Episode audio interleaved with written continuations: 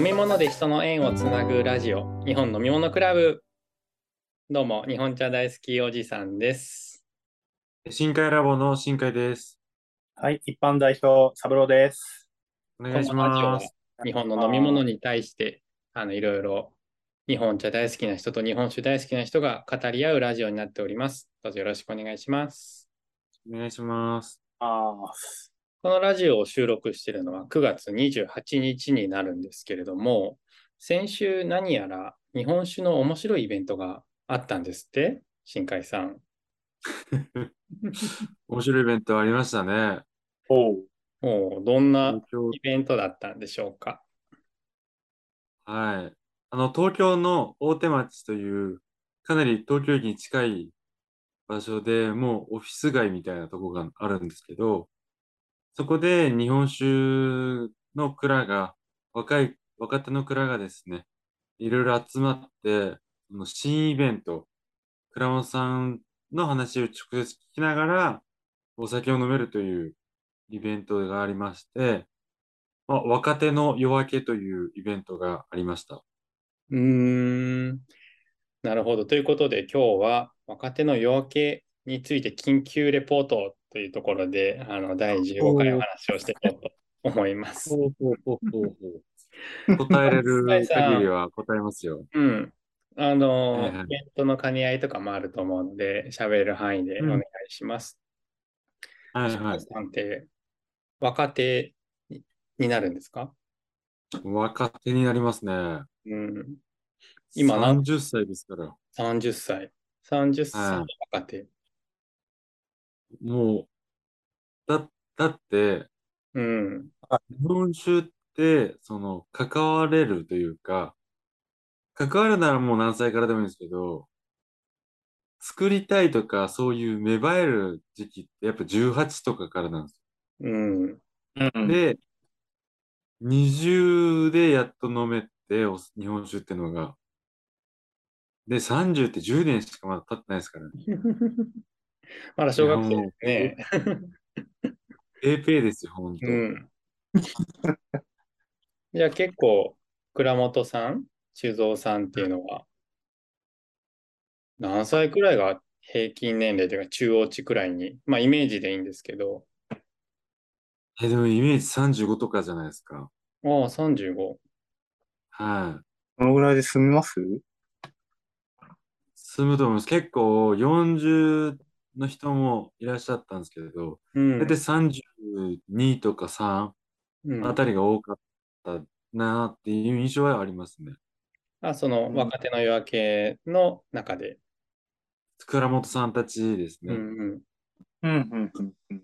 だから結構、やっぱ、あの、来てくださってたお客様に言われてたのが、まあ、若手の夜明けという、その、イベントをやってたけど、まあ認知度っていうのがすごい低くて、あ、そうなんだとりあえず、今週の、なんかイベントがやってますね、みたいな。で、面白そうだから行ってみよう、みたいなんで、東京の人ってこう、好奇心が強いのか、とりあえず行ってみようみたいな人多分すごく多かったんじゃないかなと思うんですよ。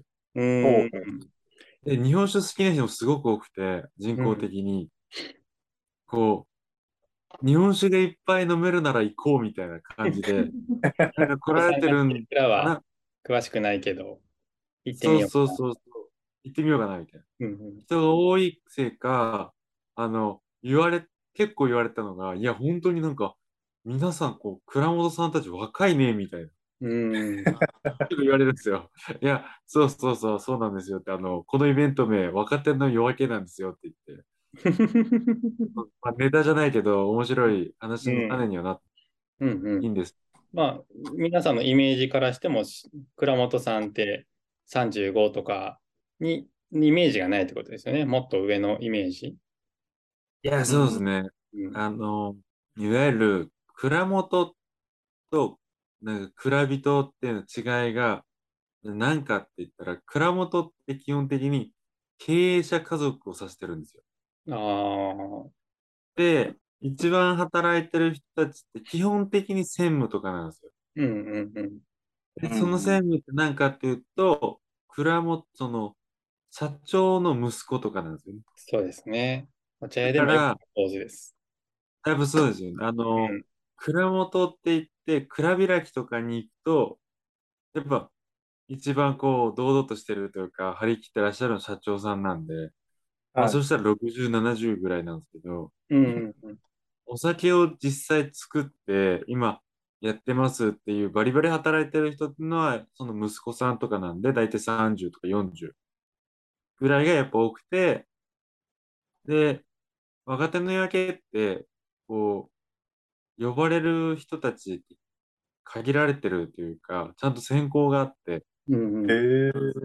いろんな蔵からここがいいよっていう推薦があったり、ああ、はい。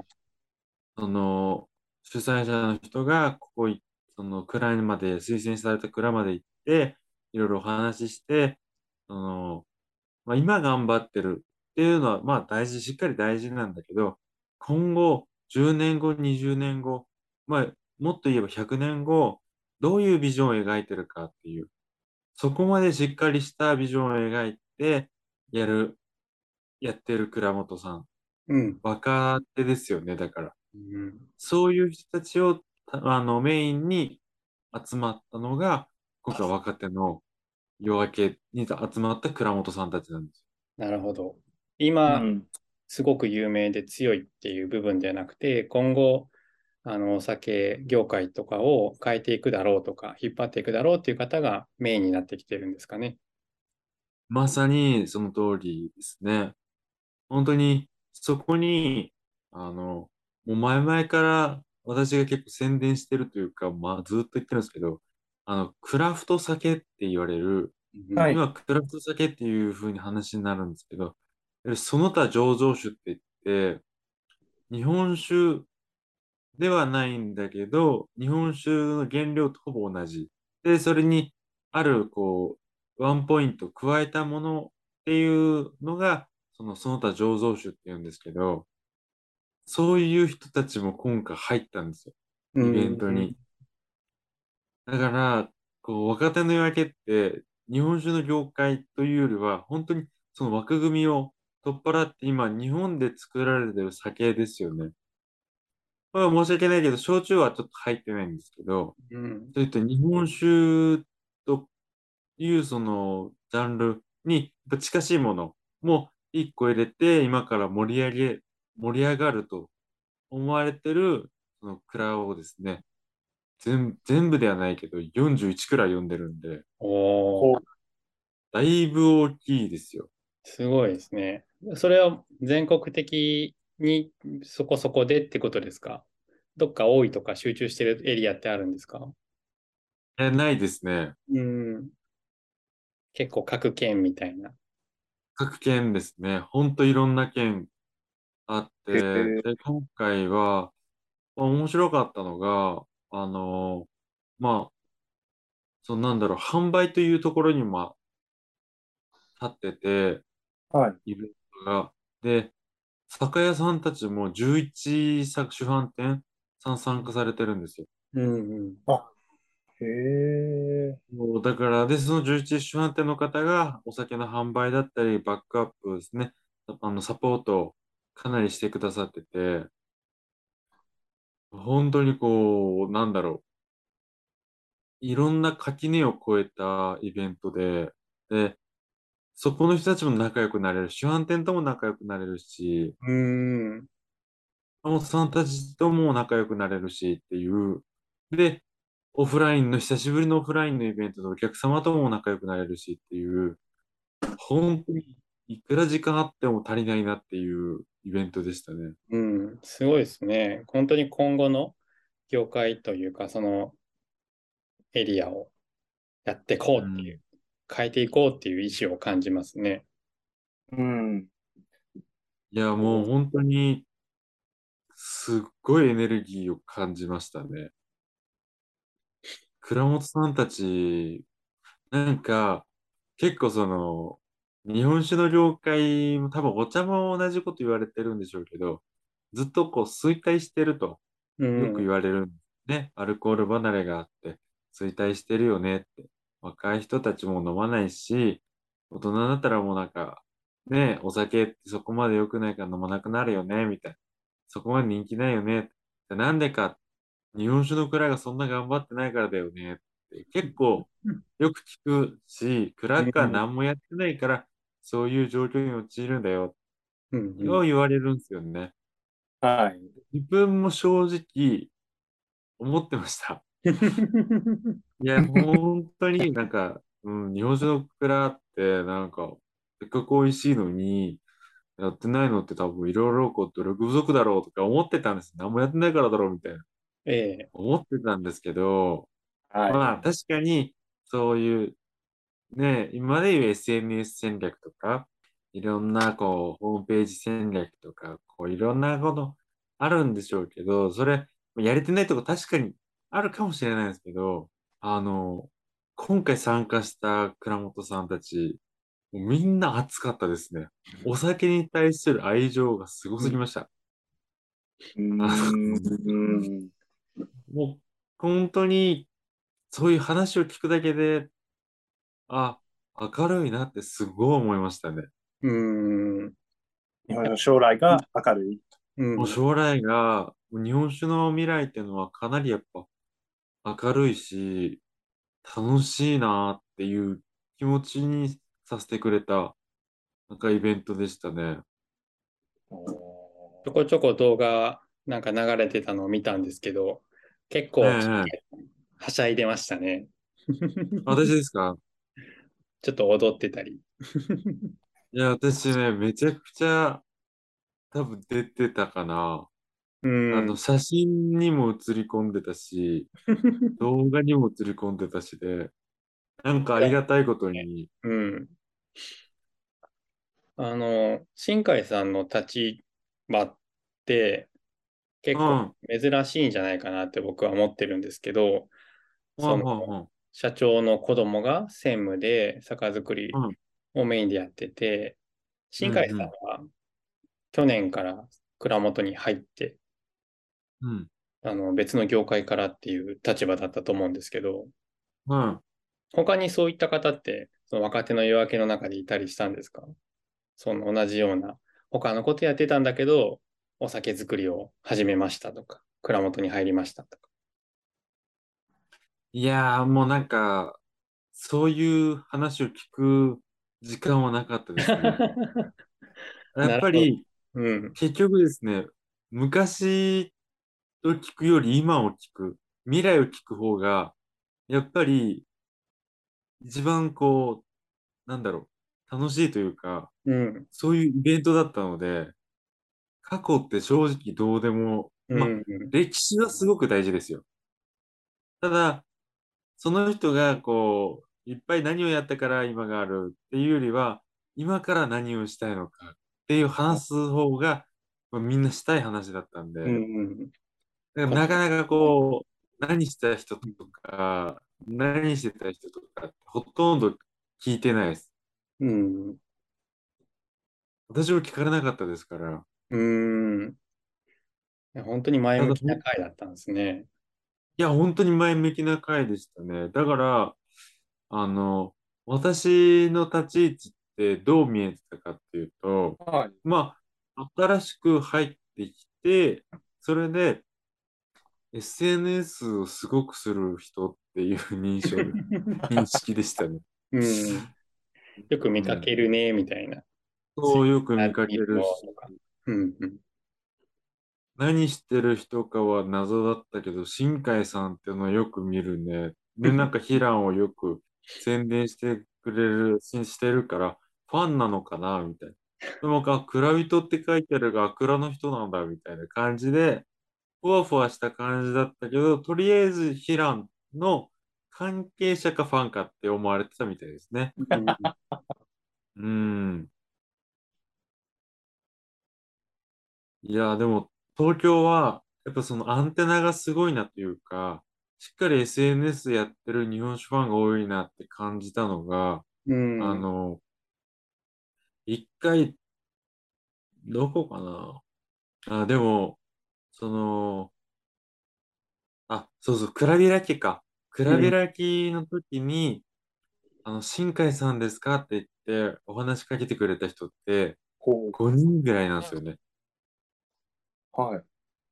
で長5人崎のか6人選びイラキンと。もう長崎で、はい、クラブラキの時に、新海さんですかって言って声かけてくれた5、6人ぐらいだったと思うんですけど、今回東、あの、東京の若手の夜明けでは、だいたい4、50人ぐらい、新海さんですかっていう話で、あの、写真撮ってくれませんかとか、いろいろ言ってくださる方が多くて、あ うん、すごいなというか、でも、ここまで蔵人さんがこう、ピックアップされるというか、うん、そういうのなかったんじゃないかなと思って、うん結構自分でもびっくりしましたね。あ、意外と広まってるんだ、自分の名前が、みたいな。ま あ、思いましたね。ねうんちょっとだけ有名に。うんやっぱ東京はね、あの人口が多いので、東京だけじゃなくてね千葉とか埼玉、横浜まで含めて東京って言えるくらいですから、2000万人くらいの規模の証券と思ったら、すごい情報を発信するとか集める場としてはいいですよね。大手門なんて、もう中心もいいところなんで、そこでめちゃくちゃ中心ですよね、大手町って。すごいですもん。すごい羨ましいなと思いましたね。いやー、まあ、すごいいい経験になりましたよね。うん。あの、メディアとかは結構入ってきたんですか？とか。メディアはほとんど入ってないです。んえー、結局ですね、若手の夜明けって2017年から始まってはいるんですけど、うん。知名度が全くないイベントなんですよ。えー、そうなんですか？でどんぐらい知名度ないかって、まあわかんないですよ。うん。ある、あったかもしれないですけど、あのー私すごい日本酒がすごい好きなんですけど、はい5年前ぐらい、ちょうど始まった時ぐらいから、こう、日本酒が好きになって、どんどんハマってるんですけど、若手の夜明けって、そんな聞かなかったですもんね。ああ。どっかで、細々、こう、細々やってるんだろうなっていう感じの、その、イメージ、うん認識だったので、なんか、ファンがいっぱい行ってるんだろうなっていう印象がすごく強かったんですよ。ええなんかこう、多分メディア自身も取り上げても旨味あるんだろうかっていう感じだったと思うんですよ。うん。ただ今回、その、運営が変わりまして、はい。あの、本当に、なんだろう、若手の夜明けっていう点でうん。勝負するんじゃなくて、そのイベントだけやりますよ、じゃあ来てください、はい、じゃなくて、もうむ前々から何ヶ月前から、ラジオで、倉本さんのその個人情報じゃないけど、こういうたしなみがありますよとか、ええそういう話をしたり、うん。あの、蔵元の作業風景をめちゃくちゃかっこいい動画で収めてくれたり、うん。メディアと、その、まあ、動画媒体とか、ラジオとかで、いろんな、こう、多角的に攻めてくれるというか、多角的に興味を持ってもらえる、そういうものを作っていって、若手の夜明けをどんどん盛り上げていったんですよ。はい。だからこそ、今回、本当いろんな方が多分若手の夜明けに来てくださってると思うんですよ。それが今回すごかったな。そういう戦略、メディア戦略うん。はすごくて、今回多分初めて世に出たんじゃないかなと思います。若手の夜明けという。はいはい。ちゃんとマーケティングして戦略って、そのイベントだけで終わらずにですね、もう本当に盛り上げていこうっていうムーブが、まあ、言うたらす初めてそれが起きたわけですよね。そうですね。うんフェスみたいなもんね。いや、あーフェス、なんかむ、そう、難しいですね。結局、フェスであっていいかもしれないですね。うん。こうあの、まあ、バンドでちょこちょこライブハウスでやってって、で、人気になるというか、しっかり力をつけて、こう、でかいフェスで披露するみたいな感じで、ちょこちょこやっぱ自分たちもしっかり名前を作ってって、で、有名になってって、で、お酒もね、しっかり美味しくしてって、でそこで、まあ、集大成じゃないけど、やるっていうのが、ちょっと若手の夜景の感じでもありなんかなっては思いますね。だんだんそういう新しいことをしてる人たちの受け皿みたいになっていったらいいですよね。いや、本当に。で、ね、若手の夜景なんで、うん。どんどん年が行くにつれて卒業して、うん。また新しい人たちが入ってきて、いろんなこう、盛り上がり方の変異というか、まあ楽しさですよね、それも。まだこういう蔵があったんだって。う。うんん。そうですね。やっぱりその、全国展開して2年目なんで、知名度としてすごい低かったです。うん。うん。うん。すごい低くて、あの、で、うちのブースがですね、25個ブースがあるんですけど、あの、め一番端っこで、人来るんかなってぐらいの端っこだったんですけど、はい。あの、そこにわざわざ歩いてきて、こう、見て、ちょっと帰られる方もいらっしゃったんですよ、やっぱり。うんどこここみたいな感じでもいらっしゃったんですけど、まあ、うん嬉しかったのは、それを見て、これどこみたいな言われるんで、そのすかさず答えますよね。長崎平戸でのお酒かもしてるんですよって。で、もうあの、有無を言わさず私、飲みますかって言わずに、どうぞって言うんですよ。うん。うん。あの接客スキルとして疑問形って一番ダメで、どうぞって言ったらみんなおちょこ出して、はい、あの、ついでいって、そうするとですね、みんなすげえ美味しいって言うんですよ。うん。うわ、うんこれすごい美味しいみたいな。もうそれがたまんなかったですね。いや、嬉しいですね。それはね。で、やっぱ生の声は大事で、さすがにやっぱね、あの、こっちも接客業とか飲食店やってるから、まあ、なんか友達が言ってるから美味しいとか、なんかこう、あるじゃないですか。う。うんん。なんか周りに合わせとこうみたいな空気感っていうのは。そういうのほとんどなかったんですよ。うん。なんでかっていうと。もう飲むじゃないですか。飲んだ瞬間目が開いて、うわ、美味しいって言われるんですよ。これがね、演技だったらね、本当おみそれしました、東京人って思います。うん。いや、騙された、うまく騙されたと思いますけど、うん。それだけそういう反応すごく良かったです。あの、8割ぐらいの人が本当にそういう風な印象で、こう、とあの、長崎で酒作ってんの？みたいな。何それ？みたいな感じで来て、すごい美味しかったって言って帰ってこられる方。で、1割はもう大体うちの酒知ってる方で、あの、新海さんって言って、あの、見てくださる方。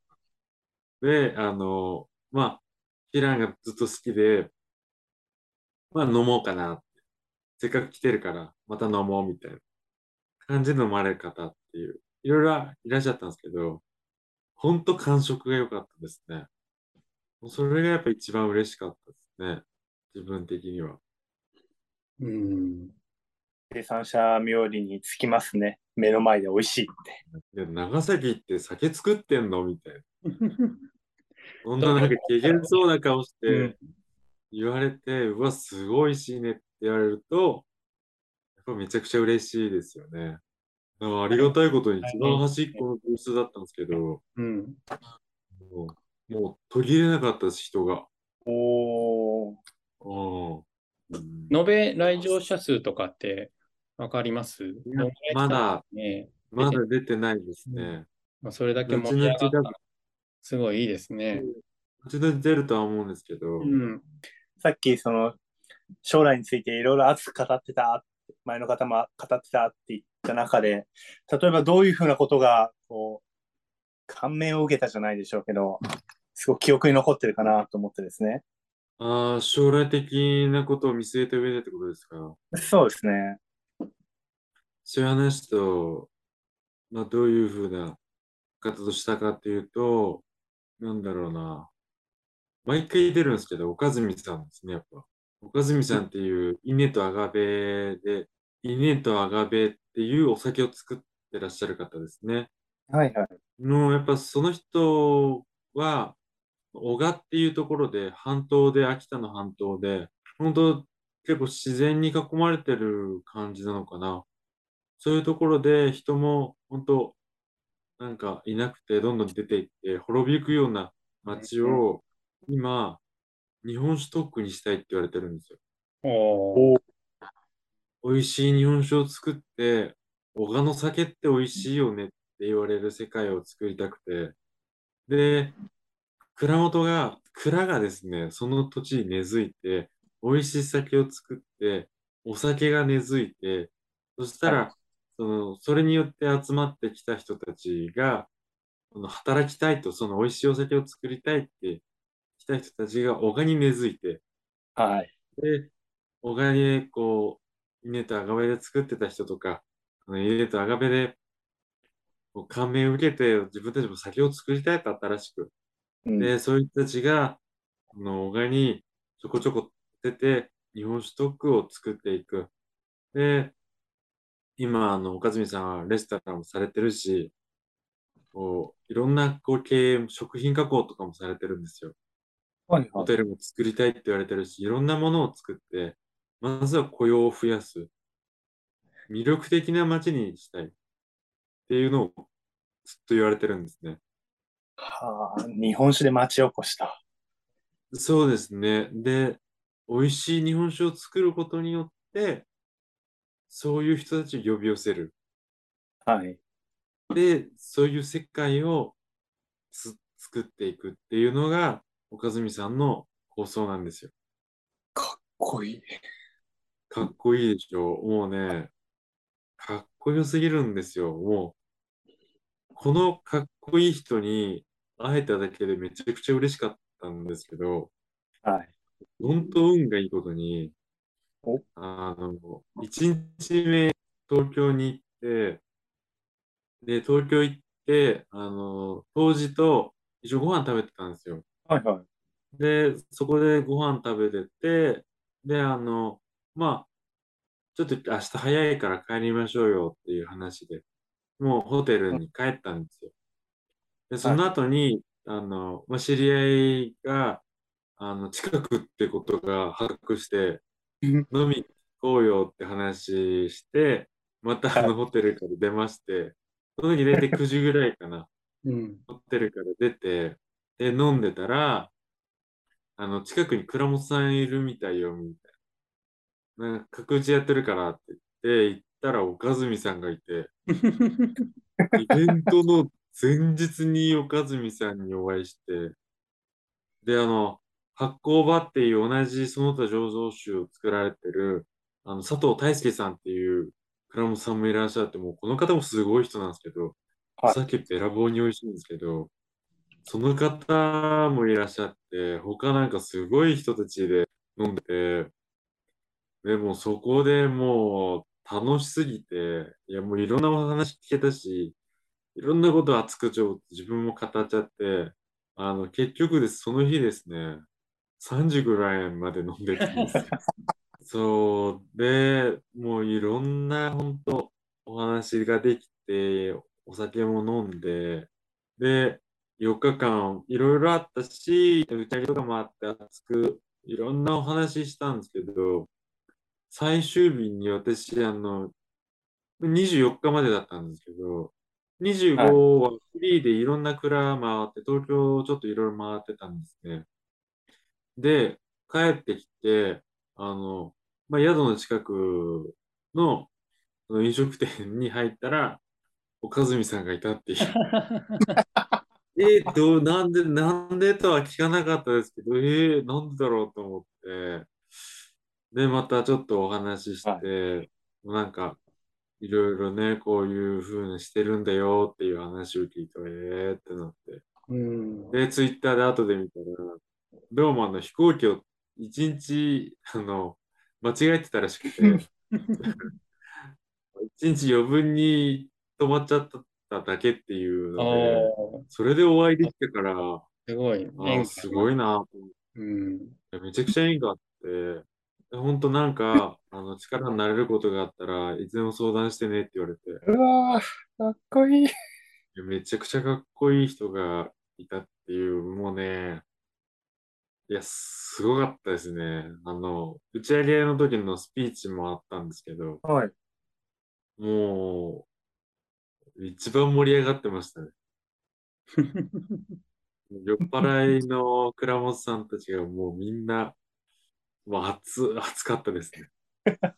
え楽しいイベントでした。本当。うんいや、ありがとうございます。